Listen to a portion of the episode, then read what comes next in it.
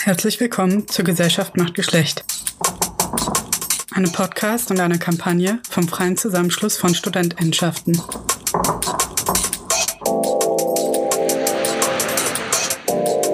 Ich bin Mandy und begleite euch auch heute durch eine weitere Folge zum Thema Klimagerechtigkeit und was das mit Feminismus zu tun hat. Denn so wie es ist, kann es nicht bleiben.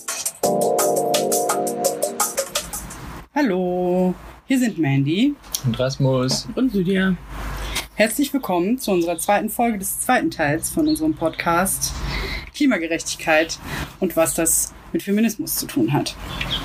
Im zweiten Teil von diesem Podcast, der sich auf sechs bis sieben Folgen erstreckt, wollen wir euch an biologische Grundlagen heranführen und auch an grundlegende ökologische Zusammenhänge, damit wir unsere Umgebung besser kennenlernen und besser verstehen können.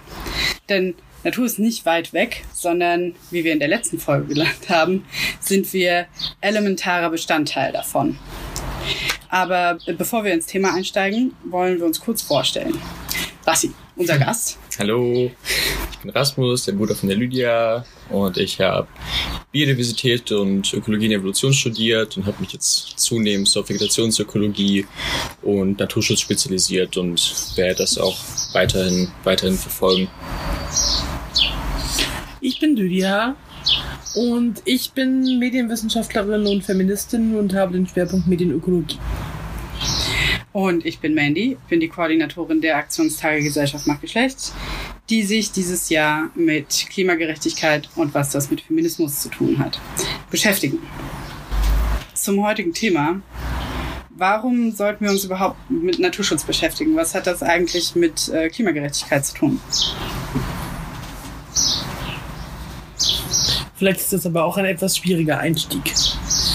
Vielleicht muss man erstmal fragen, was ist Naturschutz? Hm. Im Unterschied zu Umweltschutz zum Beispiel. Hm. Ja, Naturschutz im Unterschied zu Umweltschutz würde ich erstmal sagen, dass es im Umweltschutz erstmal um abiotischere Komponenten geht als im Naturschutz selbst, dass man im Naturschutz eher die belebte Umwelt schützt, also Tiere und Pflanzen schützt und Ökosysteme schützt und es im Umweltschutz, der Umweltschutz grundlegend noch aus menschlicher Perspektive hervorgeht, dass man quasi die Bestandteile der Natur schützen will, die für den Menschen relevant sind oder die mhm. auch mit menschlichen Einflüssen direkt zu tun haben. Also siehe ähm, Schadstoff, Schadstoffemissionen reduzieren zum Beispiel, ne? oder die Treibhaus, Treibhaus, Treibhausgasemissionen rund, runterfahren. Und klar, das ist in einem, in einem direkten Zusammenhang insofern, dass, dass, diese, dass diese ganzen abiotischen Faktoren direkte Einfluss haben auf Ökosysteme mhm. und äh, also dass, dass, dass Schadstoff Ökosysteme beeinflussen und Landschaft beeinflussen und wiederum die biotische Landschaft natürlich auch ne, in dem in Form von wie man es so schön nennt äh, Ökosystemdienstleistung auch, auch auch wiederum eine aufbereitende Wirkung auf diese auf diese abiotischen Faktoren nämlich halt eine reinigende Wirkung dass mhm. Schadstoffe resorbiert werden und verarbeitet werden und das Grundwasser schützen und all diese Sachen, die man auch im Umweltschutz hm, als Ziel hat. Na, aber das für mich, für mich persönlich da ja so der, der Unterschied ist zwischen das, was für uns Menschen irgendwie relevant ist und das, was eher mit unserem Handeln in der Natur zu tun hat, wird im Umweltschutz mehr in den Vordergrund gerückt und im Naturschutz ähm, versuchen wir eher die, die belebte Welt zu schützen. Mhm. Das heißt also, die Natur, der Naturschutz würde mehr meinen, die Sache für sich, mhm. also Ökosysteme an sich zum Beispiel, mhm einfach nur for their own sake sozusagen und mhm. Umweltschutz würde mehr bedeuten unsere Umwelt. Also das, was uns an Welt umgibt oder was wir als solches wahrnehmen. Ja, ja. Richtig? Und ja, ja, auf jeden Fall würde ich, würde ich, würde ich mitgehen und das Umweltschutz halt noch, also ich sag mal, Umwelt ist ein bisschen noch, noch weit spannenderer Begriff als Natur. So, weil Umwelt prinzipiell alles ist, was uns umgibt. Mhm. Ne? Und die Natur natürlich Teil der Umwelt ist, müssen, müssen, sind, sind, sind, sind beides Begriffe, die nicht auseinander zu klamüsern sind, so, aber mhm. trotzdem mhm. ist noch ein, ein bisschen Unterschied in der, in der, in der Skalierung ist sozusagen, mhm. dass die Umwelt noch, noch mehr umfasst als nur die, die natürlichen Bewohner dieser Umwelt, so. Mhm.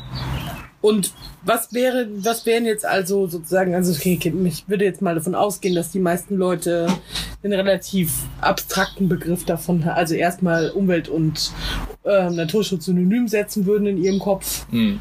und zweitens relativ abstrakte Begriffe davon haben, was Umwelt und Naturschutz sind. Mhm bevor ich dich kennengelernt habe, wollte ich gerade sagen, aber nein, bevor du angefangen hast. Kann man nicht so sagen. Bevor du angefangen hast, irgendwie dich intensiver damit auseinanderzusetzen. Ich würde sagen, ich habe mir nie intensiver Gedanken darüber gemacht, was Naturschutz überhaupt tatsächlich beinhaltet. Ne? Mhm.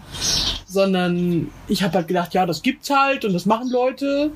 Aber es wäre ja sicherlich relevant zu verstehen, was für unterschiedliche Formen von Naturschutz es gibt. Mhm. Also jetzt, wir reden jetzt gerade von, reden wir, wenn wir von Naturschutz reden, überhaupt von staatlichem Naturschutz. Natur- und Umweltschutz. also es gibt ja sicherlich viele, ne? verstehst du, was ich meine? Ja, also ich meine, es gibt, gibt natürlich auf der, auf der einen Seite sozusagen staatlich Naturschutz, in, insofern Naturschutzvorhaben, äh, Naturschutzbemühungen, die vom Staat unterstützt und finanziert werden mhm. ne? und die auf europäischer Ebene oder auf Bundesebene ähm, subventioniert werden, wo Leute Geld dafür kriegen, Umweltschutz mhm. zu, äh, Naturschutz zu, zu betreiben und natürlich auch eine Form von Naturschutz, der von uns allen ausgeht, ne? also der auch ganz konkret irgendwie im eigenen Garten anfängt. Also mhm. Also es ist auch, auch eine auch eine Form des Naturschutzes, die ich als genauso legitim empfinde und die auch immer, immer wichtiger wird, dass man halt direkt um sich herum auch versucht, sozusagen die generellen Gedanken des Naturschutzes ähm, umzusetzen im, im, im Sinne von Lebensräumen schaffen und Habitate schaffen, äh, was man ne, auf, auf den Flächen, die einem selbst zur Verfügung ste stehen, auch schon tun kann. Also dieses ganze naturnahe Gardening und sowas ist auch eine Form von Naturschutz, die total wichtig ist. Also, okay, aber wenn du, entschuldige Mandy, wieder dem deutschen Einheitsrasen. wieder dem deutschen Einheitsrasen, genau. Aber für mich tun sich da jetzt in dem, was du gerade gesagt hast, ein paar äh, klaffende, ein paar Lücken auf. Einerseits irgendwie, okay, also ich fände es erstmal gut, die Unterscheidung zu treffen, immer wenn wir jetzt über Natur- und Umweltschutz reden, von was für Arten von, also von was für einer Art von mhm. Natur- und Umweltschutz du jeweils sprichst, weil ich glaube, für irgendwie politische Akten, politische aktivistische Leute ist es irgendwie auch wichtig zu denken, okay, staatlicher Umweltschutz steht immer schon unter Generalverdacht dass man, also, ne, verstehst du, äh, mit einer irgendwie staatskritischen Perspektive muss man immer auch irgendwie mitdenken, mhm. ist das jetzt wirklich so cool für Menschen und mhm. für irgendwie tatsächliche Ökosysteme, was da passiert, oder was spielen da überhaupt für Interessen eine Rolle? Weil die Stadt hat ja ein anderes Interesse an Natur- und Umweltschutz, als das vielleicht andere Leute haben, verstehst mhm. du? Oder andere Institutionen. Und das andere Ding ist, wenn man jetzt irgendwie sagt, Flächen, die mir zur Verfügung stehen, ist es natürlich irgendwie so, dass nicht vielen Leuten viele Flächen zur yeah. Verfügung stehen ja, ja, und dass es ja auch irgendwie Formen von Natur- und Umweltschutz gibt, die eher Guerilla-mäßig funktionieren. Mhm. Und also einfach zur analytischen Trennung wäre es mir wichtig, irgendwie zu gucken, was findet wo in welcher Sphäre statt und, ne, also von welchen Formen von Naturschutz reden wir überhaupt? Und wie kann man das vielleicht auch ausdehnen auf irgendwie Flächen, die nicht uns gehören? Ich mache da Anführungsstriche. ähm, aber die, ne, die sozusagen nicht, nicht jetzt mein eigener Garten sind. Ja. Denn es gibt ja auch irgendwie Formen von Naturschutz von sozusagen irgendwie Menschen ausgehend, die sich auf Flächen beziehen, die nicht ihr Eigentum sind. Ja. Und das finde ich irgendwie auch nochmal wichtig zu denken. Nur so als ne, Überblick über. So siehe so Guerilla Gardening und, genau. und sowas, ne? Aber auch irgendwie das, was im Hambi passiert oder so. Das ist ja auch irgendwie eine Form von äh, Naturschutz und Klimaaktivismus, der halt irgendwie auf einer besetzten Fläche passiert. Das ist auch, was ich meine. Ja, total. Ne, also ich will nur versuchen, irgendwie verschiedene Formen von Kategorien von was kann irgendwie Naturschutz sein, aufzumachen, damit, wenn du jetzt irgendwie über staatliche Formen von Naturschutz sprichst, das nicht sozusagen so wirkt wie das das ist das Einzige, was mhm. wirksam ist. Ich glaube, an der Stelle ist es auch nochmal wichtig, ein bisschen die, die Geschichte des staatlichen Naturschutzes aufzumachen, weil es gab ja die, es gab ja die Rio-Konferenz mhm. in den 90ern und sich irgendwie Konferenzprotokolle und Resolutionen aus den 90ern auf globaler Ebene anzugucken, ist ein ziemlicher Augenöffner, wenn man mal gucken will, was mal so möglich war. Ja. Weil natürlich, also ne, nicht nur im Feminismus sieht man sich irgendwie in einem oder in der Frauenrechtsbewegung oder wie auch immer man das bezeichnen möchte, sieht man sich mit einem massiven Backlash konfrontiert, sondern auch in, in Fragen von Umwelt- und Naturschutz. Mhm. Ja. Möchtest du da vielleicht ein bisschen was sagen? Was, Welche, was ist das überhaupt für eine Konferenz, von der ihr da redet, zum Beispiel? Ja, diese Konferenz in Rio. Genau, so die, die, die Rio-Konferenz 92 war so mit der große, große Wegbereiter für die, für die großen Naturschutzrichtlinien, die wir, die wir auf europäischer Ebene auf jeden Fall jetzt haben und war eigentlich die erste und bedeutsamste Revolution in staatlich organisiertem Naturschutz. Na, also wo, wo das erste Mal wirklich konsequenzenreiche Richtlinien festgelegt wurden. Nennen wir ähm, das mal Transformation, nicht Revolution. ja, ja. For political ja, arguments sake, ja. Genau, aber wo, wo sich halt das erste Mal von 160 Staaten auf äh, gemeinsame Bemühungen geeinigt wurde, europaweit ein Naturschutznetzwerk einzurichten, nämlich das, das Natura 2000 Netzwerk nennt sich mhm. das, was jetzt in Form der, ähm, der FFH-Richtlinie, also die FFH-Richtlinie ist sozusagen die, äh, das Rechtsinstrument zur Umsetzung von der Richtlinie, die in der Rio-Konferenz beschlossen wurde. Das war die Convention on Biological äh, Diversity. Und Genau, die FFH-Richtlinie ähm, hatte quasi zum oder hat äh, hat zum Ziel europaweit ein Netzwerk von äh, von Lebensräumen zu schaffen, mhm. die miteinander vernetzt sein sollen. Das ist so der grundlegende Gen äh, Gedanke daran, dass man dass man versucht nicht nur einzelne Enklaven zu schaffen, wo Schutzgebiete sind, die aber wo äh, wo aber kein Artenaustausch dazwischen stattfinden kann, sondern dass man versucht Trittsternbiotope nennt man das zu schaffen, damit eben europaweit es auch Kanäle gibt, wo, wo sich, wo sich Populationen mischen können, weil es mhm. natürlich, weil es halt essentiell dafür ist, um das wirklich langfristig zu erhalten, dass mhm. man nicht nur kleine, kleine, kleine Schutzinseln schafft, äh, sondern genau, dass es eben wirklich wieder Teil der einfach Naturstruktur Europas wird. Mhm. Genau, das wurde. Und warum war das jetzt so krass und anders als Sachen, die davor oder danach passiert sind? Mhm weil es davor keine Richtlinien gab, die rechtskräftig waren. So, es, gab, es gibt die, gibt die, gibt die Berner Konvention zum Beispiel, das ist, das ähm, das war 72, glaube ich, die auch schon ein großes Ding war, wo ähm, europaweit und auch, auch global Sachen, ähm, Sachen beschlossen wurden und äh, es Protokolle und Richtlinien gab, die aber nicht ähm, rechtsbindend waren für die für die unterzeichneten mhm. Staaten. Mhm. Und die und die äh, FFH-Richtlinie ist äh, war das erste, was auch wirklich in den Ländern umgesetzt werden musste. Und wenn es nicht umgesetzt wird, dann folgen Strafgelder. Mhm. So, es gibt einen, gibt einen Punkt, wo bei mangelnder Umsetzung der FFH-Richtlinie irgendwann die einzelnen Länder ähm, ich glaube, 800.000 Euro am Tag zahlen müssen für jeden Tag, wo Maßnahme XY nicht umgesetzt wird.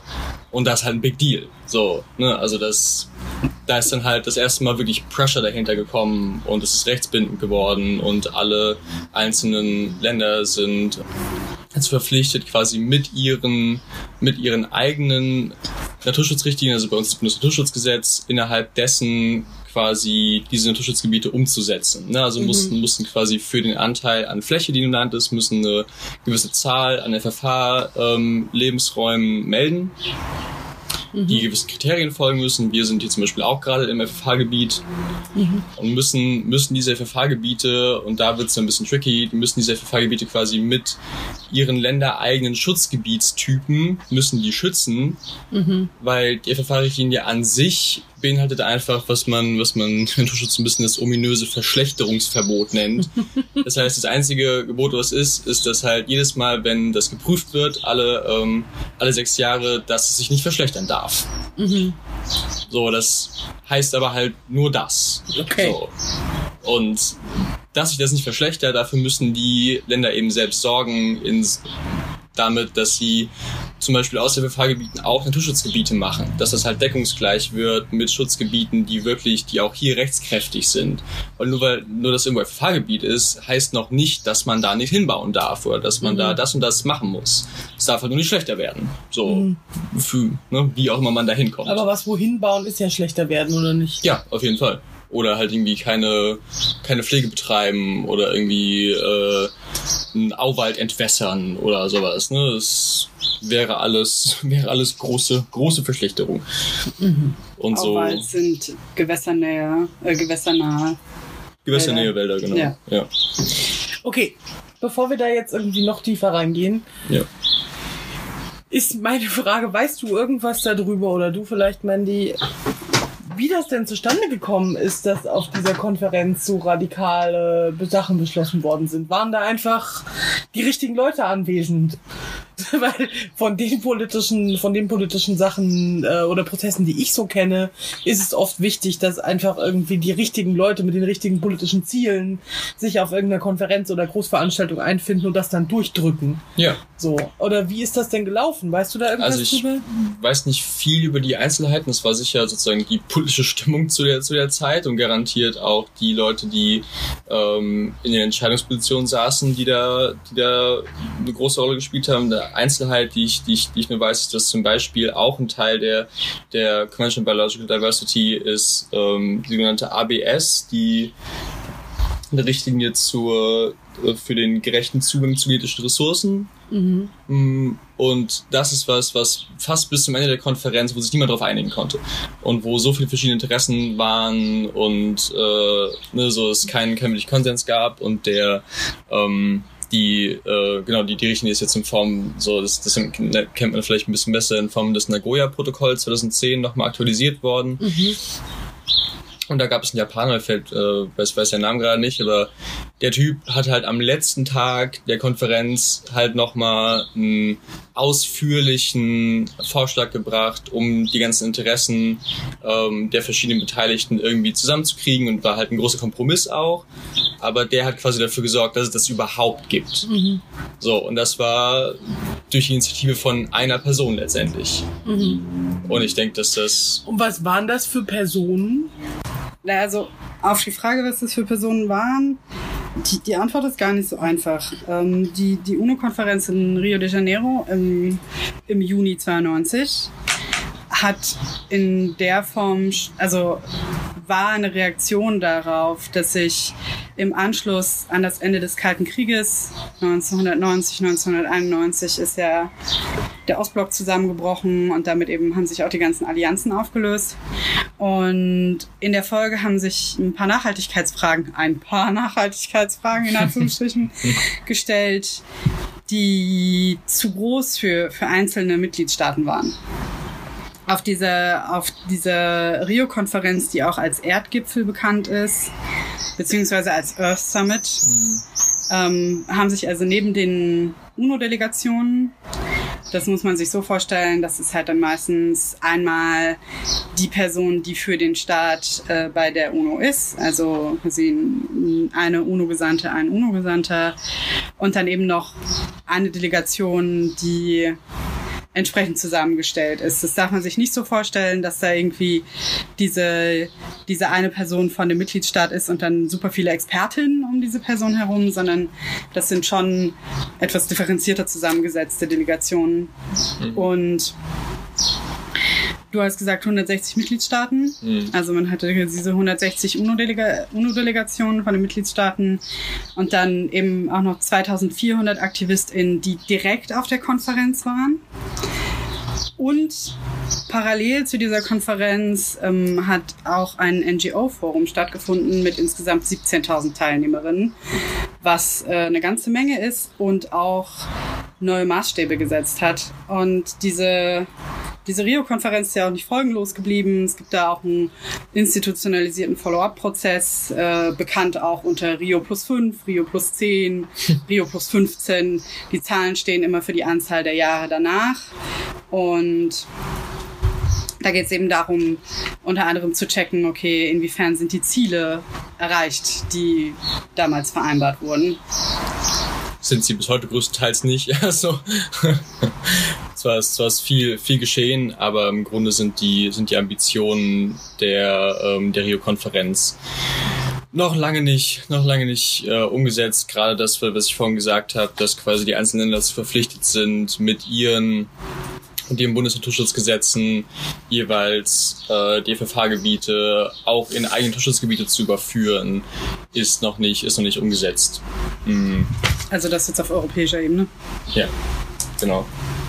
Und vielleicht noch zu, zu, zu den Akteuren von der, äh, von der, von der Konferenz, was ein bisschen, was ein bisschen random ist, ist, dass halt nicht alle Organismengruppen zum Beispiel gleich stark vertreten waren während, während der Konferenz. Dass, ähm, also es gibt gibt quasi neben den FFH-Lebensraumtypen gibt es auch FFH-Arten, die einzeln geschützt werden müssen, für die Artenschutzprogramme entwickelt werden müssen, für die, genau, für die Schutzgebiete auch ausgewiesen werden müssen.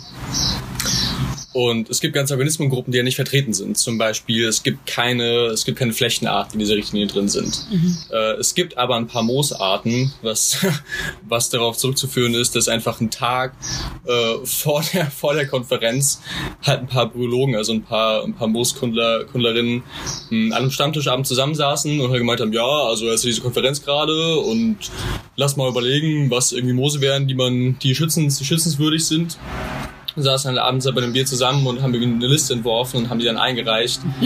Und das hat dafür gesorgt, dass überhaupt Moose da aufgenommen sind. Also es gibt, es gab quasi keine systematische Erarbeitung von, von den Beteiligten, was jetzt wirklich die, ähm, die relevanten Arten sind, sondern das ist alles quasi ähm, beruht auf den Bemühungen von einzelnen Spezialistengruppen, die halt Vorschläge gemacht haben und die, die es mhm. verpennt haben, haben es halt verpennt.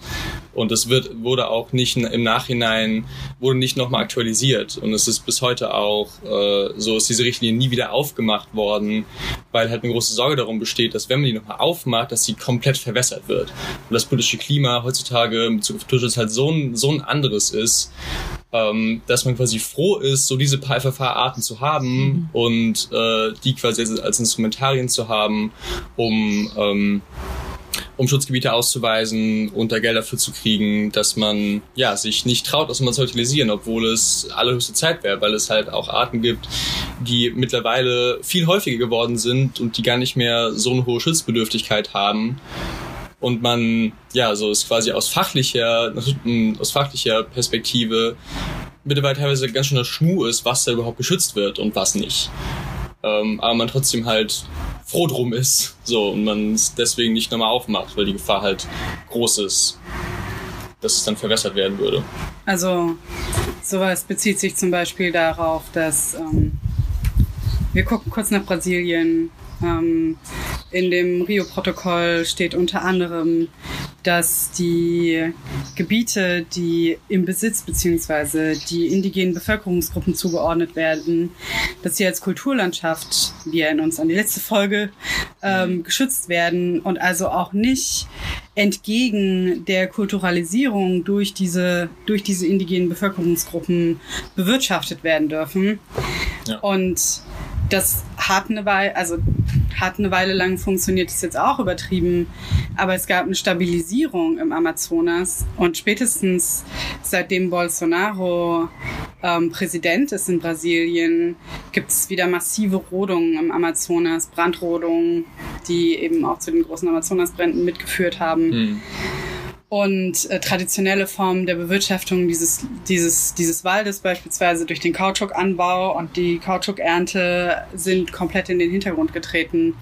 Und die Gruppierungen, die das gemacht haben, werden von den Ländereien, also werden von dem Gebiet vertrieben, um ja. den Wald zu roden, um da Sojafelder und also Landwirtschaft ja. zu betreiben. Ja. Also in diesen, in, in diesen Dokumenten, es gibt dann noch, also es gibt die UNO-Frauenrechtskonferenz 1995 in Peking. Es ist wirklich lohnenswert, sich die Protokolle, Resolutionen und auch die Aktionspläne, die Ergebnisse von diesen Konferenzen waren, mal anzugucken und ja. sich das mal durchzulesen. Das ist jetzt kein Haiti-Tai, äh, wir feiern, wir feiern das, sondern es ist ganz schön krass, was damals möglich war als Konsens oder mhm. als Kompromiss und mit was wir uns jetzt konfrontiert sehen und auch mit welchen Ängsten. Ne? Also ja. man möchte meinen, so ein paar Flechten schützen ist jetzt doch nicht der große, nicht der große Deal so. genau, aber ja. offensichtlich ist es das, weil das eben da, dazu führt, dass viele Flächen nicht mehr in der Form bewirtschaftbar sind, ja, wie weil, das weil, jetzt der Fall ist oder wie man sich das vielleicht wünscht. Ja, weil, weil halt auch mit dem Schutz einzelner Organismen ähm, der Schutz deren Habitate einhergeht, was halt ganz essentiell dabei ist, dass du halt quasi, indem du eine Art schützt, die einen speziellen Anspruch an, an, an ihren Lebensraum hat, ganze Landschaftsstriche schützen kannst. Ne, und das halt ein ultra wichtiges Instrumentarium ist, ne, dass quasi die Ausweisung von einem FFH-Gebiet beruht auf die Anwesenheit von FFH-Arten. Mhm. Und so ist dann quasi nur dadurch, dass es da die und die Libelle gibt, kannst du halt plötzlich einen riesigen Landschaftsteil schützen. So. Und so ist es quasi wichtig, da halt eine große Diversität in den, in den Organismen zu haben, um das, um das umsetzen zu können. Aber wer stellt denn jetzt sicher, dass, dass das passiert? Also könnte jetzt ich irgendwie in den Wald laufen oder sonst wohin und sagen, ich habe da folgende Libelle gefunden. Mhm.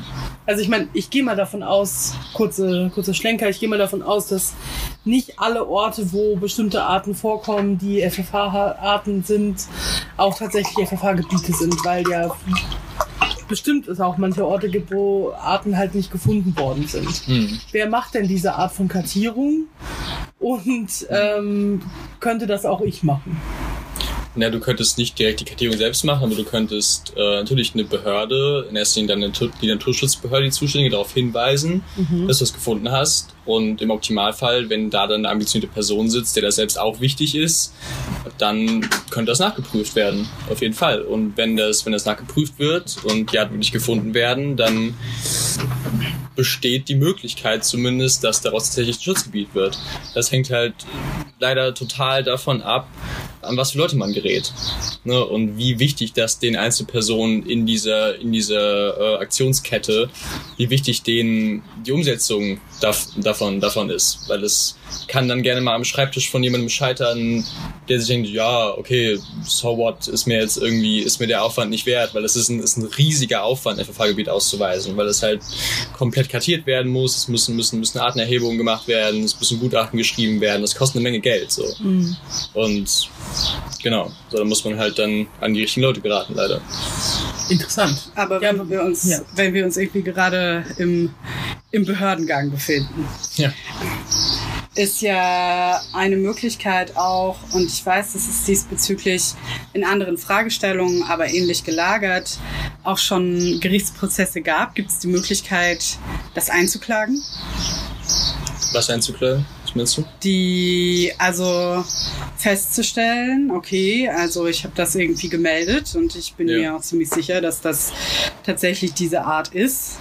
Und die entsprechende Behörde tut einfach nichts. Und sagen wir mal, sie hat jetzt zwei Jahre nichts getan und jetzt soll auf dem Gebiet irgendwie eine, äh, eine Industriefläche ausgewiesen werden. Mhm. Und man weiß halt immer noch, okay, diese Art existiert. Gibt es die Möglichkeit, das irgendwie zu stoppen? Es gibt die Möglichkeit, ja, aber das leider wieder so ein bisschen die Antwort darauf zu nehmen, was, was ich gerade gesagt habe, dass man halt Leute in dann der Naturschutzbehörde braucht, die sich dafür einsetzen. Hm.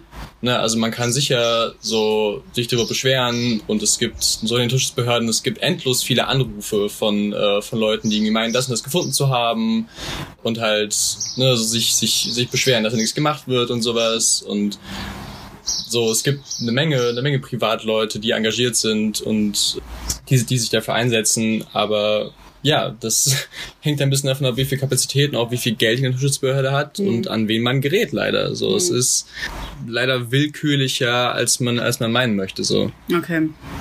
Ja. Also, weil, ne, also bei, bei Menschenrechtsverletzungen ist ja dann einfach der Gang vors Gericht. Ja. So, und zu sagen, hier Untätigkeit, Mach genau, mal was. aber um, um quasi erstmal an diese Stelle der, der Rechtsgültigkeit zu kommen, brauchst Mhm. du quasi erstmal eine Erhebung, die offiziell ist. Also dass halt ähm, eine Kartierung gemacht wurde, wo dann ein Gutachten zugeschrieben wurde, wo das drin offiziell bewiesen ist. Du brauchst Okay. halt ein Dokument, Ja. in dem das belegt ist. Und das ist dann auch eher noch eine Rechtsgrundlage, als einfach, dass jemand sagt, ja, ich habe diese Libelle da gesehen. So.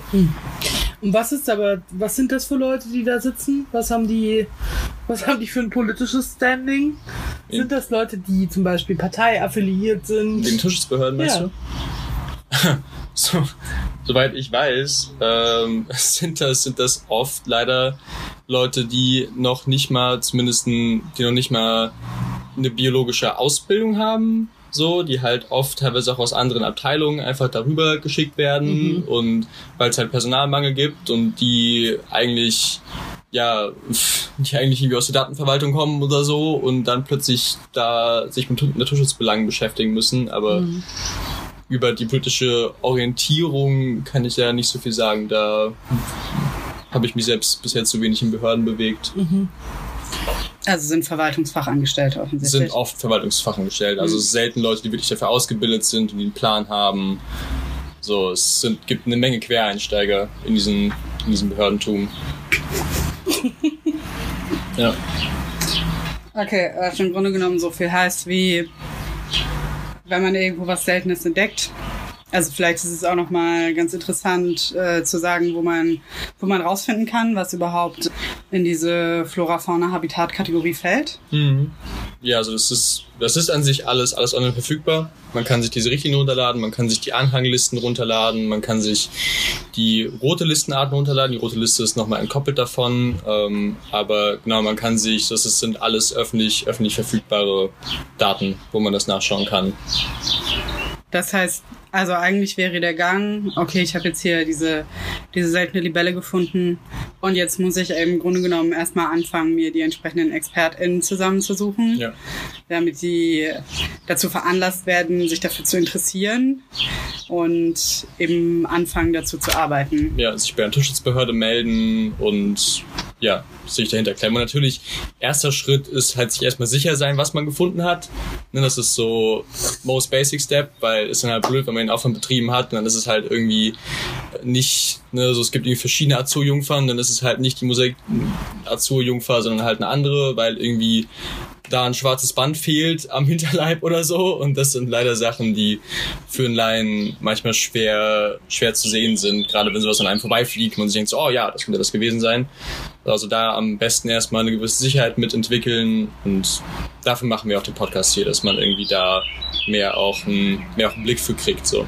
Genau, es gibt da ja mittlerweile auch Bestimmungs-Apps. Ähm, im, Im Kommentar zum Podcast werdet ihr auch ein paar Links finden, zum Ja. Beispiel auch zu den, zu den Karten, zu den, von den ganzen Flora-Fauna-Habitatgebieten und unter anderem auch zu, zu einer sehr guten App, die das Ergebnis von der belgisch-niederländischen Forschungskooperation Ja. ist.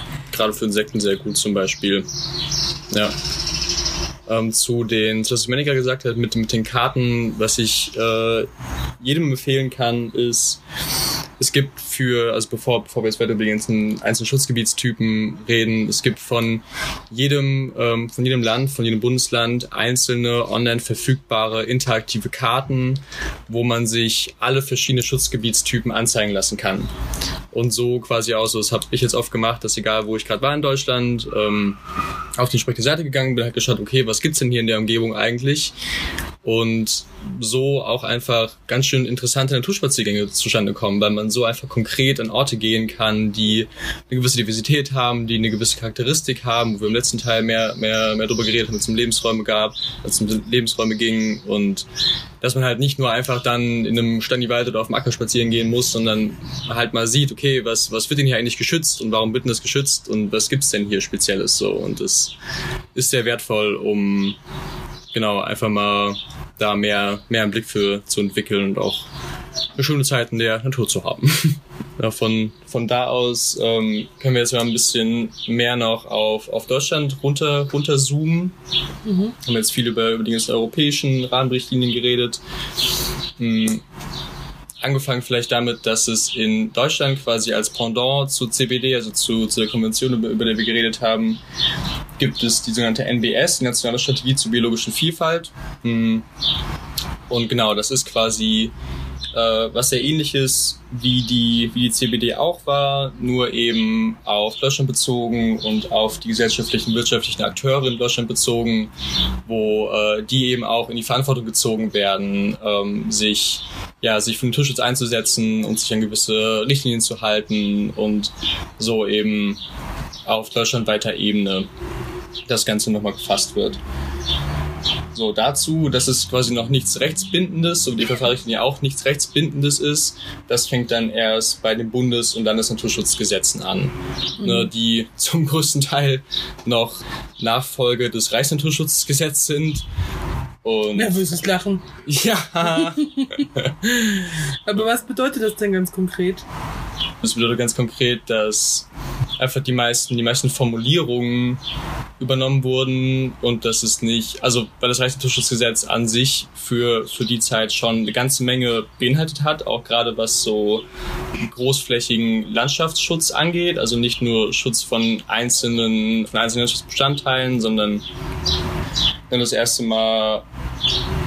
ja, großflächige, großflächige, großflächigen Naturschutz eigentlich begründet hat und mhm. insofern da auch mal, klar, man kann, man kann es nicht ganz entpolitisieren, aber einfach aus naturschutzfachlicher Perspektive schon eine Menge Grundsteine, Grundsteine gelegt wurden und die dementsprechend auch übernommen wurden, weil die halt immer noch Sinn machen und weil die außerhalb von der politischen Sphäre, in der es entstanden ist, immer noch Sinn machen, so. Was, was die, was die genau enthalten, kann man, kann man, kann man sich noch mal, kann man sich selbst mal, selbst mal reinlesen das sind eigentlich ganz übersichtliche Dokumente und ja, auch keine zu schweren Formulierungen drin. Aber was war der oder was war denn der Anspruch oder ist der Anspruch dieser, dieser Richtlinien oder Gesetze? Na, der, der Anspruch, das wird, wird sich jetzt im Laufe, im Laufe der nächsten Zeit noch mehr rauskristallisieren, wo, ähm, weil wir jetzt ja noch über die verschiedenen Schutzgebietstypen reden wollen und quasi in den, also man kann keinen, keinen wirklich generellen Anspruch definieren, weil die einzelnen Schutzgebietskategorien eigene Ansprüche haben. Mhm. Ne, und da, da wollen wir jetzt ja auch noch ein bisschen weiter drüber reden. Vielleicht nochmal kurz zum historischen Hintergrund, falls du das weißt bezieht sich das, also das Reich in dem, in ja. dem Gesetznamen, bezieht sich das auf, äh, auf, den, auf das Kaiserreich oder bezieht sich das auf den NS-Staat? Weißt du das zufällig?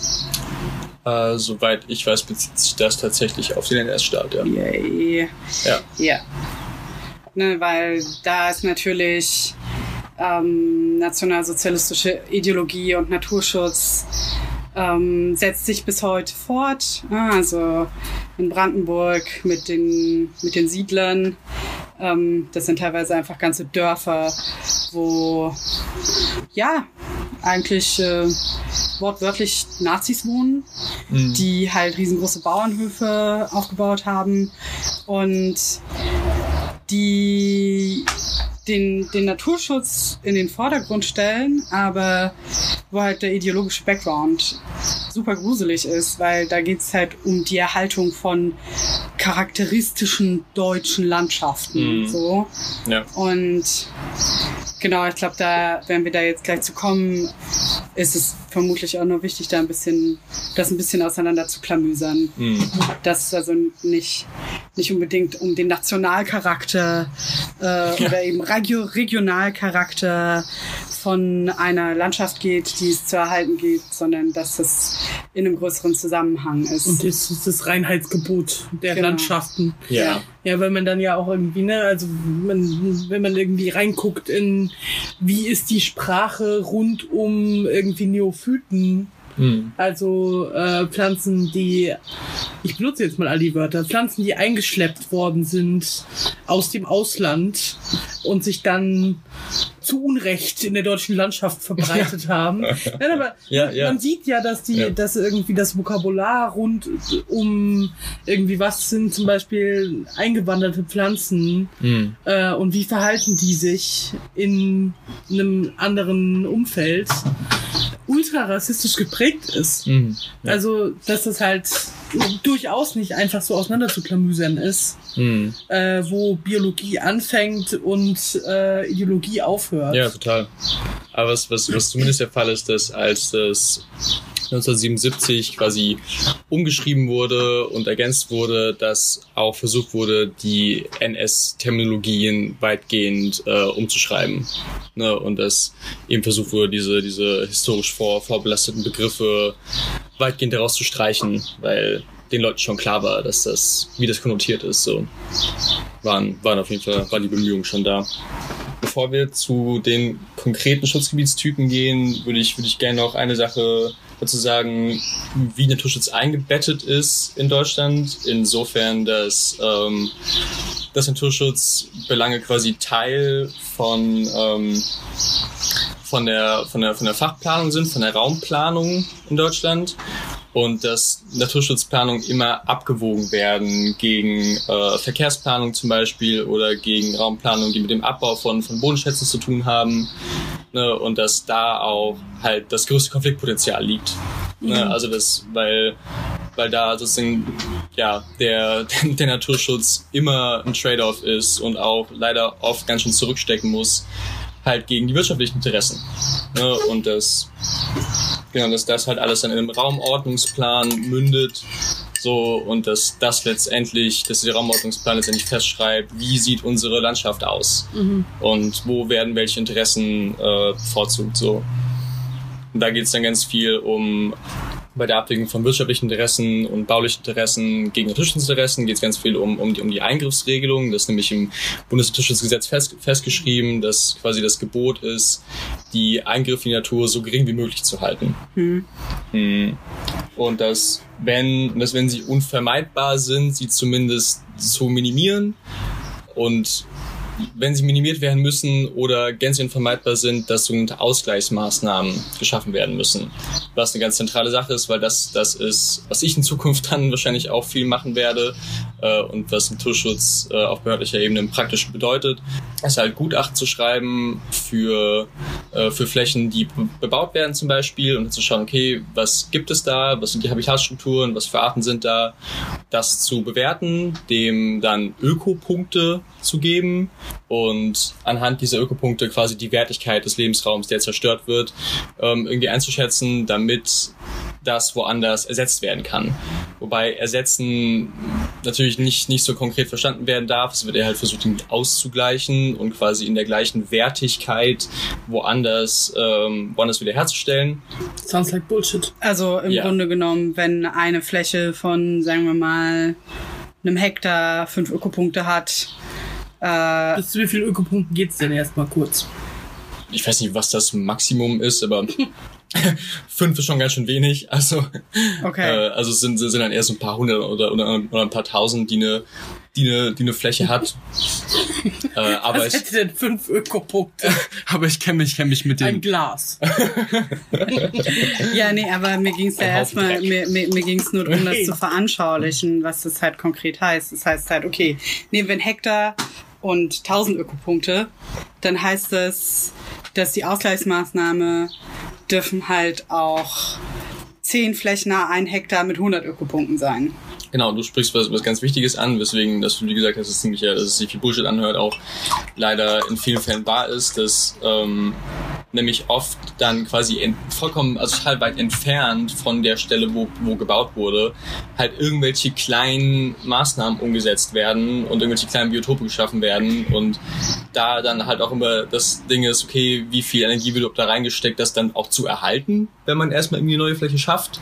Und da das Konzept der Ökokonten reinspielt, um das ein bisschen, bisschen, bisschen abzupuffern, das quasi äh, um auch äh, den, ähm, den Bauvorhaben entgegenzukommen äh, und um die Ewigkeit zu, zu verzögern, im, im, äh, im Sinne von, dass quasi nicht äh, derjenige, der eine Fläche bebauen will, im Zuge der Bebauung direkt sich irgendeine Fläche suchen muss und da den Ausgleich schaffen muss, und dass quasi die, das ganze Bauvorhaben total weiter rauszögert, dass diese Ökopunkte einfach auf ein, auf ein Ökokonto gelegt werden und dann Behörden sich an den Ökopunkten dieses Ökokontos bedienen können, um eben größerflächige und zusammenhängende ähm, Ausgleichsmaßnahmen und Biotope zu schaffen. Hm. Genau, und das ist, das ist so ein bisschen die Idee. Aber müsste das nicht eigentlich viel radikaler sein? Ja, das müsste viel radikaler sein, auf jeden Fall. Die müsste, und die, die Akteure müssten halt viel stärker in Verantwortung gezogen werden und. Also wenn Ja. ich mir zum Beispiel irgendwie angucke, und ich meine, andere Leute haben da viel mehr Überblick drüber, aber wenn ich mir angucke, was RWE da so äh, Ja. Lustiges treibt als Konzert im Hami halt, dann weiß nicht, äh, die Ausgleichsmaßnahmen, die da so am Start sind, Ja, es ist, es ist halt gerade in den Fällen Bullshit, wo halt Ökosysteme zerstört werden, die halt eine lange, die halt eine lange Kontinuität haben und die ihre Wertigkeit daraus beziehen, dass sie schon lange bestehen. Und dass halt Habitatstrukturen da sind, die lange brauchen, um zu entstehen und die man nicht einfach mal spontan irgendwo ersetzen kann. So wie zum Beispiel ein Moor halt mehrere tausend Jahre braucht, um so ein bisschen Torf zu akkumulieren und du, wenn du das trockenlegst, kannst du kannst das nicht, du kannst das nicht wiederherstellen. Überhaupt ist Moorrenaturierung ist nahezu unmöglich und die werden nicht mehr in die natürlichen Zustände zurückversetzt und Moore entstehen auch unter den heutigen Klimabedingungen kaum noch. Ja, insofern ist das total berechtigt, die Sorge darum, dass das ja, dass das nicht angemessen gemacht wird. Ich habe tatsächlich auch vorhin an den Hambacher Forst gedacht und an RWE, als du meintest, die, die Eingriffe müssen so minimal wie möglich gehalten werden, dachte ich so, ja, bei Tagebau ist halt der minimalste Eingriff der Abriss von der Waldfläche. Ja. Minimaler geht's da halt nicht.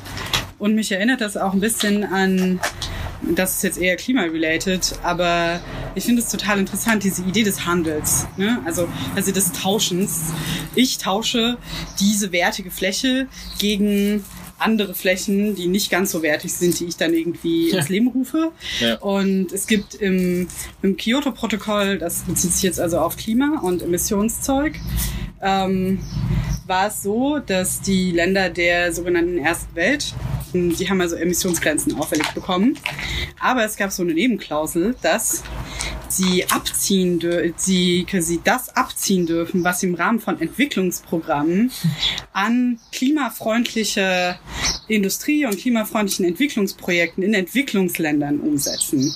Das heißt, vor Ort musste effektiv nichts gemacht werden, sondern die klimafreundliche Technologie und die klimafreundlichen Entwicklungsprojekte wurden dann an anderen Orten ganz weit weg, wie du es auch gesagt hast. Ne? Also es ist überhaupt nicht relevant, wo das geografisch dann liegt Ja. Ähm, umgesetzt und damit wurde die Emissionsbilanz von dem Land aus der ersten Welt supi. Ja. Und weil die Länder, die von den Entwicklungsprogrammen, also die da eingebunden sind, die haben keine Emissionsgrenzen auferlegt bekommen. Das heißt, da ist es gar nicht sichtbar geworden. Mhm. Und gleichzeitig ist es aber so, dass die Länder, die in diesem Programm drin sind, natürlich von dem, von dem Technologietransfer profitieren. Und das wurde, also die EU wollte Abstand davon nehmen nach der, also es ist in der, in dem Abkommen von Paris festgehalten, dass sie Abstand davon nehmen wollten. Aber die Länder, die in diesem Programm drin sind, die wollen, dass diese Programme erhalten bleiben, weil das eben super wichtig für deren eigene Infrastruktur ist, weil dieser Technologietransfer so wichtig für sie ist. Und das Mhm. ist irgendwie so, Und wir reden hier auch über Ausgleichsmomente wie, okay, wir beordern jetzt mal, dass in Bolivien irgendwie so und so viel, äh, so und so viele Bäume gepflanzt werden, zum Beispiel. Ähm, wo halt dann wiederum Landwirtschaftsfläche von Leuten weggenommen wird, die da aber konkret vor Ort sind. Ja. Also es ist halt überhaupt nicht unter Berücksichtigung der lokalen Bedingungen, sondern es ist halt so, oh ja, wir haben hier so eine random Karte und so einen Masterplan und jetzt sagen wir mal irgendwie hier und hier und hier Mhm. und dann ist fertig. So. Und, Ja. ja. Wobei zumindest diese ähm, die Ausgleichsmaßnahmen, von denen ich eben geredet habe, das alles innerhalb von Deutschland passiert. Also wir können wir können das nicht auf andere Länder Ja. Ja. disponieren oder so. Ja, ja. Aber also just, just, just say, just say. Ja, aber das ist halt eher so wie, ich nehme jetzt hier irgendwie diesen Obstgarten und gebe dir dafür einen angedetschten Apfel. So kommt mir das ein bisschen vor. Sie hatten nicht die gleichen Ökopunkte, aber Ja. Aber du verstehst, was ich meine. ja klar. Also nur um irgendwie mal zu verdeutlichen, dieser Handelsgedanke und dieser Warentau, also ne, da wird ja Mhm. im Grunde genommen wird da Natur ja zu einem Tauschobjekt. Ja, total. So, und. Ja, wird ersetzbar gemacht. So. Genau, und es findet halt eine, eine Skalierung statt, die in keinster Weise repräsentiert also überhaupt fähig ist zu repräsentieren, die, also die Komplexität dieser Lebensräume zu repräsentieren mhm. und die Komplexität der Flächen, die damit zerstört werden. Ja. Ähm, und deswegen, liebe Leute, Arrhythmie ist nicht immer Mathematik und alles quantifizieren und in Zahlen umsetzen, mag Sachen anschaulich machen, aber ist für politische Entscheidungen an vielen Stellen gar nicht so schlau, weil es eine krasse Reduktion ist von, kom von komplexen Zusammenhängen. Und ja, ich meine, dann hat man vielleicht zehn Hektar Grünfläche irgendwo, aber die sind halt für den Moment noch lange nicht so, noch nicht so komplex. Ja. Auch in ihrer, in der Art und Weise, wie sie interagieren, ja.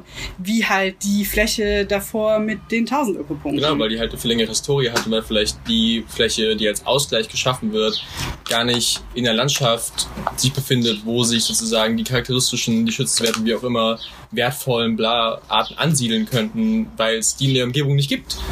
So, ne? Aber nochmal eine, noch mal eine Frage. Wenn wir jetzt irgendwie von, Mandy hat das gerade gesagt, von Mann sprechen, ähm, wem gehören denn Wälder, Flächen? so, also ne, der, der ganze Trick bei RWE ist ja mitunter, na, das gehört halt RWE. Mhm. Das und das ist halt irgendwie der Scherz daran, dass das halt denen gehört. Ja. Und da ja offensichtlich irgendwie, ich meine, im, im Hambacher Forst ist es ja auch so, da laufen ja auch Leute rum, die ausgebildete BiologInnen sind und suchen halt nach seltenen Arten. Ja. Aber es laufen halt auch Leute von RWE darum, die halt die seltenen Arten töten. Ja. Oder halt irgendwie wegnehmen oder wie auch immer. Ja, das ist super fucked up. Ähm, und die Sache ist halt die, ich glaube, in ganz vielen Fällen ist zumindest mir überhaupt nicht bewusst, wem gehört überhaupt Landschaft. Mhm. Wem gehört Natur.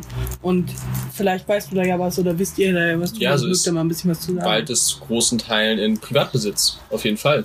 Aber ich würde die Frage zumindest auf die Wälder so ein bisschen auf den Teil, wo wir über die Geschichte des Waldes reden, noch ein bisschen verschieben, weil es dann schwerpunktmäßig mhm. drum geht.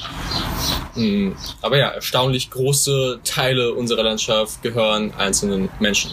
Unserer Landschaft. Haha. Ja, haha, ja, auf jeden Fall. Ja. Ja. Ja, also das hat auch ganz viel mit der Kapitalstruktur in Deutschland zu tun. Wem gehört Land? Meistens übrigens Leuten, die in die Kategorie äh, Kartoffel fallen. Vor allem, wenn es um große Landgebiete geht. Und was eben auch dazu kommt und was global nochmal eine ganz andere Rolle spielt, ist halt beziehungsweise ich glaube, das war auch letzten oder vorletzten Sommer kurz in den kurz in der Presse, als ein Bundesland Seen verkauft hat. Und das passiert immer mal wieder, dass öffentliche Flächen abgestoßen werden, um den Haushalt von den Bundesländern zu sanieren und bei beim Weltwährungsfonds oder beispielsweise bei der Weltbank ist das Abstoßen von Flächen, die der Allgemeinheit gehören, beziehungsweise ja auch einfach Wirtschaftssachen, die der Allgemeinheit gehören, zentraler Bestandteil. Die Privatisierung von öffentlichen Flächen ist ein Bestandteil von deren Anforderungen, um, bei, um Kredite zu bekommen. Mhm. Das heißt, eine eine Wirtschaftskrise in einem Land, das auf Geld von ähm, zum Beispiel dem Internationalen Währungsfonds oder der Weltbank angewiesen ist, wird in den meisten Fällen dazu führen, dass mehr Flächen privatisiert werden. Ja. Und damit eben auch bestimmte Regularien viel schlechter anwendbar sind.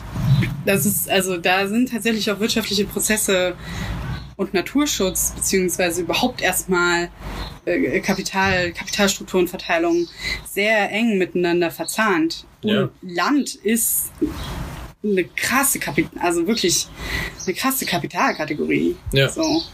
Ja, das ist, ist ja dann, dann auch ganz konkret hier ein Riesenhassel, wenn du irgendwie einen Wald unter, unter Schutz stellen willst und der gehört halt einem, der gehört irgendwie einer Person, die die den halt weiter so bewirtschaften will, wie, wie er sie ihn, ihn bewirtschaften will und ja, man die Person erstmal davon überzeugen muss, dass das, dass das wichtig ist, das, das zum Schutzgebiet zu machen.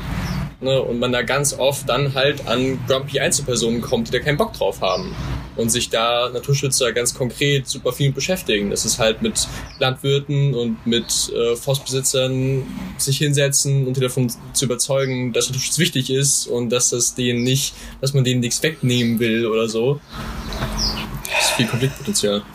Für Studis äh, kommt sowas dann meistens ans Licht, ob ihre Familie irgendwo eine Parzelle Wald oder so besitzt, wenn sie einen BAföG-Antrag stellen, weil man das dann nämlich angeben muss, ob man Echt? Land besitzt, ja. Und das Ja, wird auf das äh, Kapitalvolumen angerechnet, was so, was für, für das BAföG wichtig ist. Und ich hatte auch tatsächlich diverse, diverse Bekannte, die gesagt haben, ja, meine Eltern haben halt irgendwo diese Landparzelle so. Wir machen damit nichts Großartiges, aber ich krieg deswegen kein BAföG. Wie kommt man denn dazu, Absurd, ein Stück Wald zu kaufen? Naja, wie kommt man dazu? Ich, ich glaube, man selber, also so jetzt, kommt vielleicht nicht mehr unbedingt dazu. Aber das sind meistens Sachen, die vererbt werden. Mhm.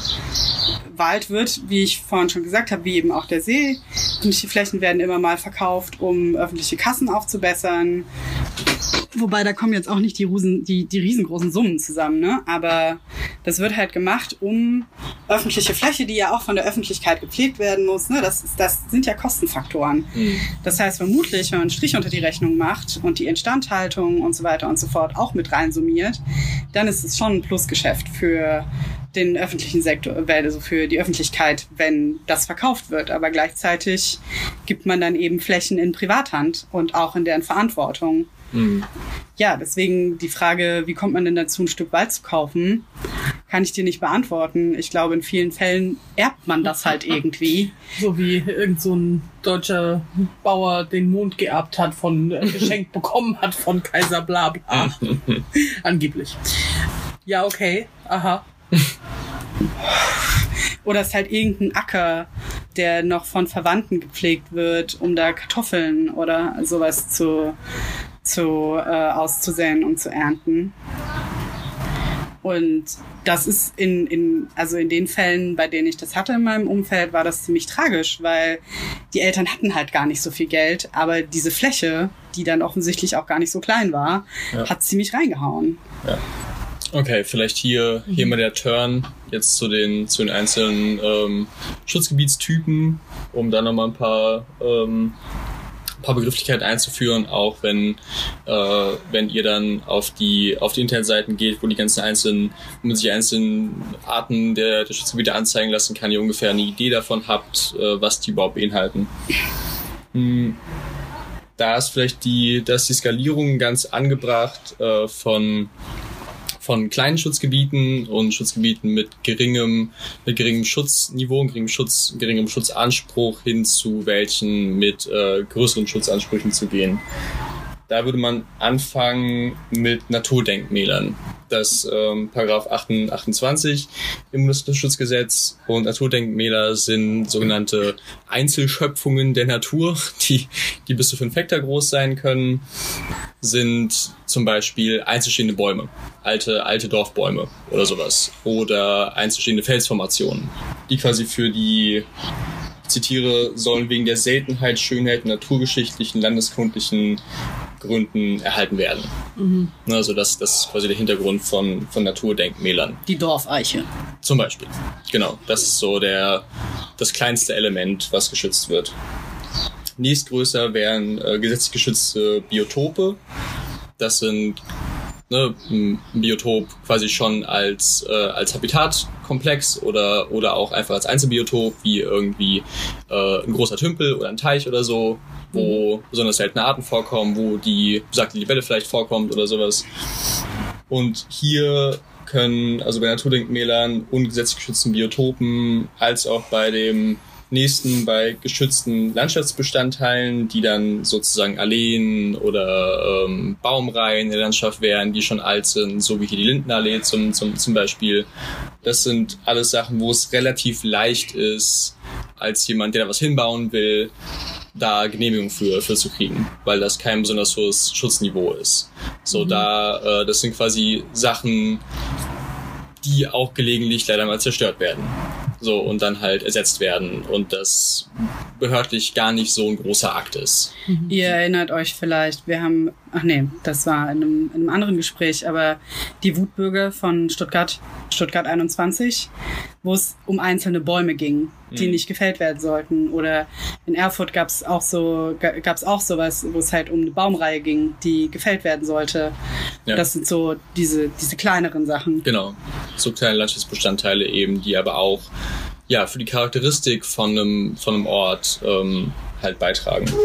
Als nächste, nächste Kategorie wären Landschaftsschutzgebiete zu nennen. Das ist vielleicht auch ein Begriff, der, der ein bisschen geläufiger ist.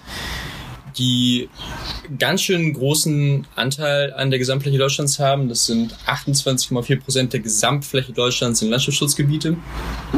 Hm, hier werden halt auch Kulturlandschaften und Nutzlandschaften geschützt. Es ist aber immer noch ein ziemlich niedriger Schutzstatus, da quasi das Einzige, was die besagen, ist, dass die Charakteristik des Gebiets erhalten werden soll.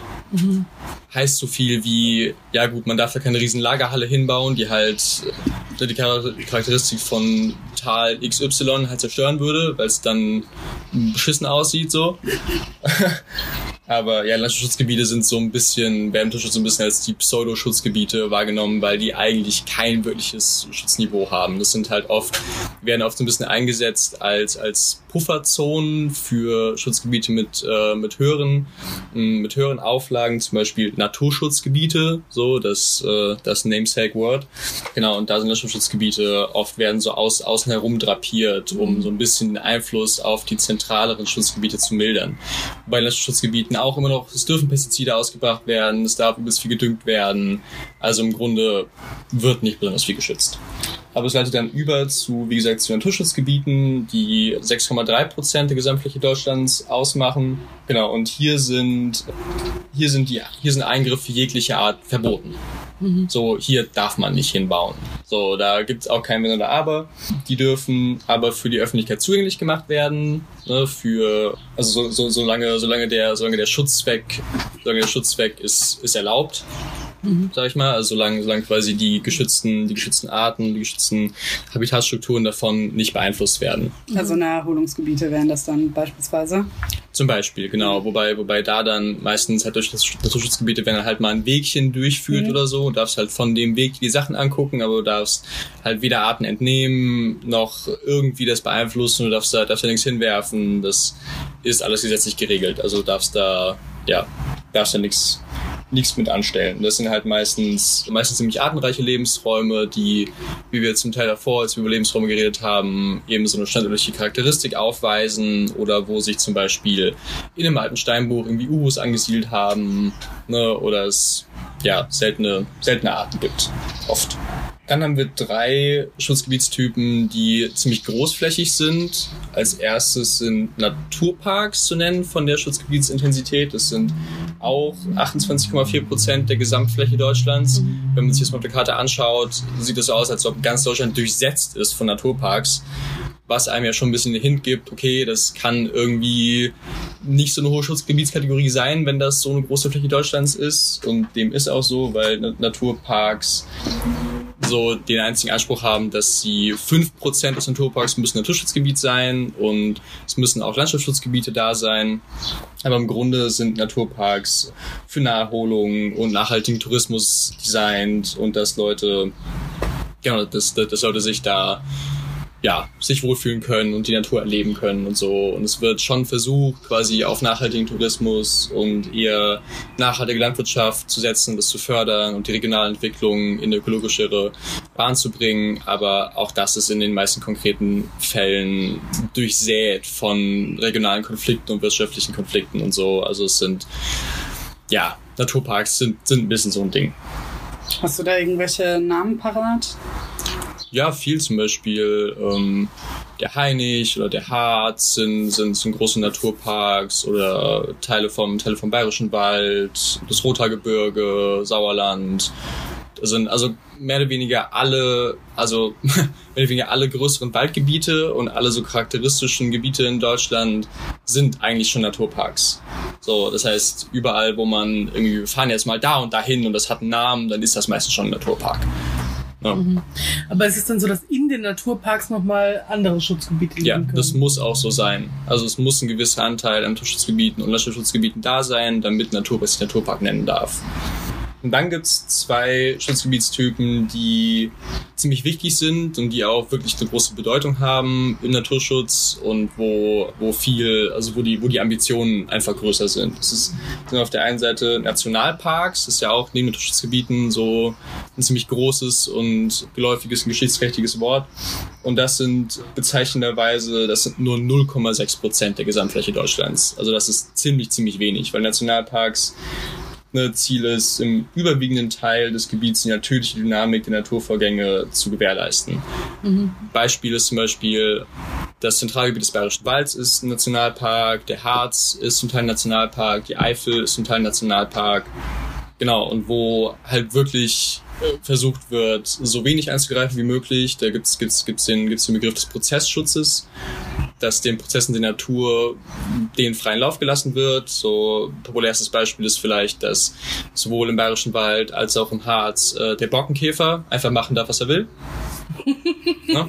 So er halt ne, so viele so viele Fichten snacken darf, wie er will und äh, die werden, so da wird, da wird nichts dran gemacht. Also es wird, wird dann quasi halt an den Randzonen davon werden, werden schon Fichten rausgenommen, damit sich das quasi nicht über, über, über, über dieses Kerngebiet weiter hinausstreckt. Aber in der, im Zentralgebiet wird es einfach, wird es einfach gelassen. Mhm. So, und wird quasi die natürliche Sukzession der Natur soll gewährleistet werden. Genau, also die dürfen, dürfen natürlich auch irgendwie für Umweltbildung, Naturbeobachtung und so zugänglich gemacht werden. Aber im Grunde ist es ein, einer der höchsten Schutzgebietstypen, die wir haben und ist auch zu großen Teilen unzugänglich und auch einfach, also das ist das, das Näheste, was es in Deutschland noch an ja, an wilder Natur in Anführungszeichen gibt. Also wenn man, wenn man irgendwie mal Interesse daran hat, sich anzuschauen, okay, wie entwickelt sich denn ein Gebiet, wenn da wirklich nichts mehr gemacht wird und wenn wirklich kein Baum mehr rausgeholt wird, dann kann man sich mal Nationalparks anschauen, weil das ganz, ganz anschaulich ist dafür. Das ist ein Gedanke, der ur- ursprünglich aus, aus, den, aus den USA kommt. Der Yellowstone Nationalpark war der erste, war der erste der Welt. Und von da aus hat sich diese Idee halt dann global, global verbreitet. Dazu gibt es auf YouTube äh, sehr informative und lehrreiche Videos, wie es überhaupt zu der Entstehung dort, weil das nämlich auch auf den, ja, auf den Input und den Impuls einer einzigen Person zurückzuführen, Ach krass. die natürlich dann irgendwie eine Leute um sich geschart hat und auch politisch nicht ganz unrelevant war. Genau, aber ne, also die Ausweisung von solchen Gebieten ist eine politische Entscheidung. Das ist nichts, was vom Himmel fällt, Ja, sondern absolut. das sind, da sind lange Entscheidungsprozesse dahinter. Große Bemühungen, sowas durchzu, durchzuringen, auf jeden Fall. Als letzter Schutzgebietstyp, der auch wieder in einem, in einem europäischen Kontext steht, sind die UNESCO-Biosphärenreservate. Biosphärenreservate sind Gebiete, die in drei Zonen gegliedert sind. Es gibt einmal eine Kernzone, das müssen mindestens drei Prozent der Fläche sein und in der Kernzone gilt auch Prozessschutz. Es darf nichts gemacht werden, es gibt vielleicht mal einen Weg oder so und das Einzige, was, was, was in so Kernzonen noch gemacht werden darf, ist Wegesicherung, dass wenn halt ein Baum auf den Weg fällt, dass der immer weggemacht wird, aber das ist so Maximum. Mehr, mehr, mehr ist nicht drin. Dann gibt's Pflegezone, die 20% ausmacht. Man, man, äh, man kann sich jetzt quasi wie, wie Kreise umeinander vorstellen. Also in der Mitte gibt's eine Kernzone, dann 20% außerhalb ähm, ist Pflegezone. Pflegezone sind, sind Zonen, in denen versucht wird, auch die Charakteristik der Landschaft aufrechtzuerhalten, was ganz eng mit dem zu tun hat, wo wir, in der letzten Folge drüber geredet haben, der halt von Kulturlandschaften, dass es da quasi darum geht, die halt auf eine ökologisch nachhaltige Art und Weise extensive Wirtschaftungsweisen aufrechtzuerhalten und die traditionellen Wirtschaftsweisen weiterhin zu fördern. Und das wird viel subventioniert, da fließt viel Geld rein. Und es sind auch wirklich, also sind, sind wunderschöne Gebiete aus. So zum Beispiel die, die Rhön ist ein großes Biosphärenreservat, die Schwäbische Alb ist ein Biosphärenreservat, Schorfheide Kurin. Jetzt wurde ein neues am Südharzrand, wo der Küffhäuser ist, das große Trocken, äh, das, das große Trockengebiet Deutschlands ist auch jetzt Biosphärenreservat geworden. Genau, und dann gibt es außerhalb der Pflegezone gibt es noch eine Entwicklungszone, die weitgehend, man kann sich vorstellen, Entwicklungszone hat so ein bisschen Schutzgebietscharakter von Landschaftsschutzgebieten und teilweise sogar noch ein bisschen weniger, aber da wird zumindest versucht, immer mehr sich in Richtung den Reglements der Pflegezone anzunähern. mhm. und halt versucht, nachhaltige Regionalentwicklung zu fördern und was ein großes Ding in Biosphärenreservaten auch ist, quasi die, dass es halt standortstypische Produkte zum Beispiel gibt, wie Röhrenhonig, den man überall kaufen kann, oder dass es genau, dass es halt Waren gibt, die da hergestellt werden, die vermarktet werden und dass versucht wird, die regionalen Bauern zu fördern und also, die anzuregen, in diesen, in diesen Wirtschaftsweisen, an diesen Wirtschaftsweisen teilzuhaben und sich, genau, sich, sich daran zu beteiligen. Die kriegen dann meistens auch Geld für und da ist dann auch wieder viel, viel, viel Überzeugungsarbeit gefragt. Also sind die Leute, die in diesen Verwaltungen sitzen, sind sehr bemüht, so mit, mit den einzelnen Leuten zu reden und die davon zu überzeugen, dass, dass es Sinn macht, nachhaltig zu wirtschaften und dass sie auch davon profitieren und so und so sind Biosphärenreservate sozusagen mh, hm, Versuchsflächen für das, was eigentlich bestrebenswert für ganz Deutschland ist oder für überall eigentlich, also was anstrebenswert wäre global umzusetzen, dass man dass man halt Flächen hat, wo man Natur Natur sein lässt und es eben aber auch äh, ein realisierbarer Kompromiss ist zwischen zwischen wirtschaftlichen Interessen und dem, und dem Erhalt der Landschaft. So, und es sind so Exemplar, Exemplarbeispiele dafür, wie es, wie es auch sein könnte und haben darin halt einen, einen großen Wert. Es sind so vier, vier, vier Prozent der Gesamtfläche Deutschlands circa sind Biosphärenreservate.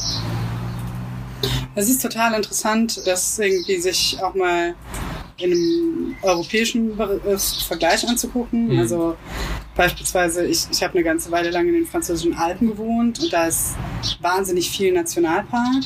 Ja. Wobei ich jetzt nicht sagen kann, also dazu hätte ich mich an der Stelle vorher informieren müssen, ob Nationalparks in Frankreich denselben Status haben wie in Deutschland. Aber, also, beziehungsweise in der Schweiz ist es ja irgendwie auch nochmal eine ganz andere Nummer, wobei für die Schweiz zum Beispiel die ganzen EU-Richtlinien weitestgehend nicht gelten, sondern die irgendwie ihren eigenen Kram machen. Den sie aber echt gut machen. Also die Schweiz hat super hohe Standards und ja, fast noch mehr als, als, als die europäischen Staaten. Genau, und da muss man, ich glaube, ich glaub, an der Stelle ist es wirklich wichtig, das mal ins Verhältnis zu setzen und sich anzugucken, wie das in anderen, in anderen Ländern aussieht und ja. wie das in anderen Ländern durchgesetzt wird ähm, und was für einen Stellenwert das auch hat. Ja, total. Weil wie viel Prozent waren das jetzt von der gesamtdeutschen Fläche, die Nationalparks sind? 0,6 Prozent. Und also würdest du sagen, es ist zum Beispiel, wenn man sich auf diese staatliche Richtung ein, einschießt, ja. ist es irgendwie sinnvoll, dafür zu kämpfen, dass oder sich dafür einzusetzen, dass einfach mehr mehr Flächen als Nationalpark deklariert werden? Jein, also klar, ich finde es total wichtig, dass die, dass die Schutzziele, die da verfolgt werden, größerflächig umgesetzt werden, so siehe Prozessschutz. Aber ich persönlich finde das Konzept des Biosphärenreservats eigentlich das realistischste und nachhaltigste, weil da das auch beinhaltet ist, aber das eben so die ganze Sache mit, der, mit, mit extensiver Bewirtschaftung, die Förderung dessen eben einen ganz großen Stellenwert hat. Ne, und das eigentlich das ist, was überall sein sollte, während es halt vollkommen unrealistisch ist, alles zu Nationalparks zu machen. Also weil so klappt halt nicht. Ja klar, würde ja auch, ähm, würde ja quasi die, die ganze die ganze Bewirtschaftung der Fläche ja, auch ja, äh, canceln. Ist nicht. Aber ja. Wenn man sich das irgendwie so, also wenn ich dich richtig verstanden habe, kann man sich das ja auch so ein bisschen vorstellen, wie es gibt den Nationalpark und dann gibt es als Pufferzone beispielsweise Biosphärenreservate oder eben äh, Zonen, die eine Schutzkategorie drunter sind. Das heißt, das, das quasi das Ausrufen von einer Fläche als Nationalpark hätte dann ja Konsequenzen für die komplette Umgebung. Oder ja, ja, oder, oder was, was, was, man, was man oft hat, ist, dass sich diese Schutzgebietstypen halt massiv überlappen auch. Mhm. Also, dass du zum Beispiel der Harz ist ein, ist ein Naturpark und zu Teil Nationalpark und hat gleichzeitig unglaublich viele einzelne Naturschutzgebiete und Naturschutzgebiete, die sich überlappen, die sich überschneiden, die, wo es dann sehr unübersichtlich wird. Ne, aber so ja, hat man, hat man halt eine große Verschneidung von diesen Schutzzielen also ne, mein, meine Frage nach, ist es zielführend, sich irgendwie dafür einzusetzen, dass mehr Nationalparks einfach, also dass mehr Flächen als Nationalpark deklariert werden, zielt ja auch so ein bisschen darauf ab, dass der Staat ja trotzdem immer noch ein wichtiger Akteur ist. Also den kann man ja derzeit nicht, nicht aus dieser Rechnung rausnehmen. Beziehungsweise, wie man es am Hambacher Forst sieht, das ist mit sehr, sehr großen Kosten verbunden. Mhm. Wenn Land und Industrie da einfach komplett dagegen gehen. Ja, weil ich möchte ganz kurz nochmal irgendwie die globale Perspektive aufmachen, dass überhaupt irgendwie Staaten wie die Schweiz und Deutschland und europäische Staaten sich leisten können, so viel Naturschutz zu machen. Ja. Ist ja Resultat von ökonomischen globalen Prozessen ja.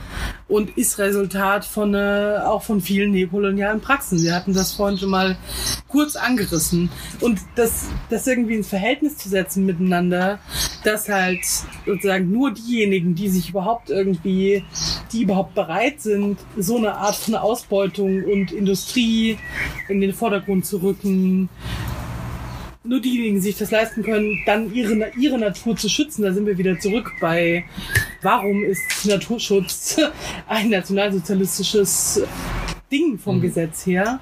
Also ich würde das so miteinander in Verbindung bringen, dass, also unter anderem, das ist viel komplexer als das, aber würde das so miteinander in Verbindung bringen, dass natürlich sozusagen nationale oder Natur zu schützen entlang von nationalen Grenzen, was ja für sich genommen schon völlig absurd ist, aber egal, weil Natur kennt diese Grenzen nicht, aber sagen da aufzuhören, wo man sieht das zum Beispiel sehr gut, du hast das vorhin gesagt, Corinne Schorfheide liegt ja an der Oder mhm. und ich war da vor nicht allzu langer Zeit mal und gegen sozusagen auf der anderen Seite der Oder fängt Polen an. Ja. Und da sieht die Landschaft aber ganz anders aus. Da ist rum, ja wo auf der einen Seite der Oder irgendwie riesige Seerosenfelder sind, ist auf der anderen Seite ein Acker mit Kühen drauf ja. und sieht nicht so gut aus. Ne? Und ich will das jetzt nicht, das geht mir nicht darum, jetzt irgendwie Polen runterzureden. es geht mir irgendwie darum zu sagen, diese Grenzen, die da gesetzt werden, wer sich wo für wie viel Naturschutz einsetzen kann und wer eben in die Lage gebracht wird, wir hatten das vorhin auch in Bezug auf Bolivien, wer in die Lage gebracht wird, irgendwie diesen Naturschutz überhaupt nicht betreiben zu können, weil die Ressourcen gar nicht dafür da sind. Mhm. Das misst sich halt auch historisch an den Ressourcen, die Länder haben und die Ressourcen kommen nicht von irgendwo. Also bei mir ist, ne, mir ist, sind irgendwie weite Teile dessen, was wir jetzt gesprochen haben, obwohl ich das super wichtig finde irgendwie und auch sehr interessant zu gucken, wie sieht Naturschutz irgendwie von staatlicher Seite aus, schrillt die ganze Zeit die Glocke in meinem Kopf, dass, ja, ich kann gar nicht anders als das hochgradig kritisch sehen. Mhm. Ich weiß, dass ich so, oder dass wir sozusagen darauf angewiesen sind, aber ich finde es nicht eben cool oder nicht nur wir darauf angewiesen sind, sondern eben, eben auch Tiere und andere ja. Organismen darauf angewiesen sind, dass irgendwie der Staat ein gewisses Interesse daran hat, sie zu bewahren. Und das gilt eben auch für menschliches Leben. Also ich würde diese Grenze schon nochmal ausweiten wollen. Und deswegen habe ich irgendwie ein großes Interesse daran, eben ja aktivistischere Formen von Naturschutz nochmal in den Vordergrund zu rücken. Und ich glaube, darüber sprechen wir auch nochmal, wenn es um die Geschichte des Waldes geht. Mhm. Weil da eine Person mitsprechen wird, die sich sehr aktiv in diesen Kontexten eingesetzt hat. Ähm, und das wäre auch die Note, auf der ich heute gerne enden würde.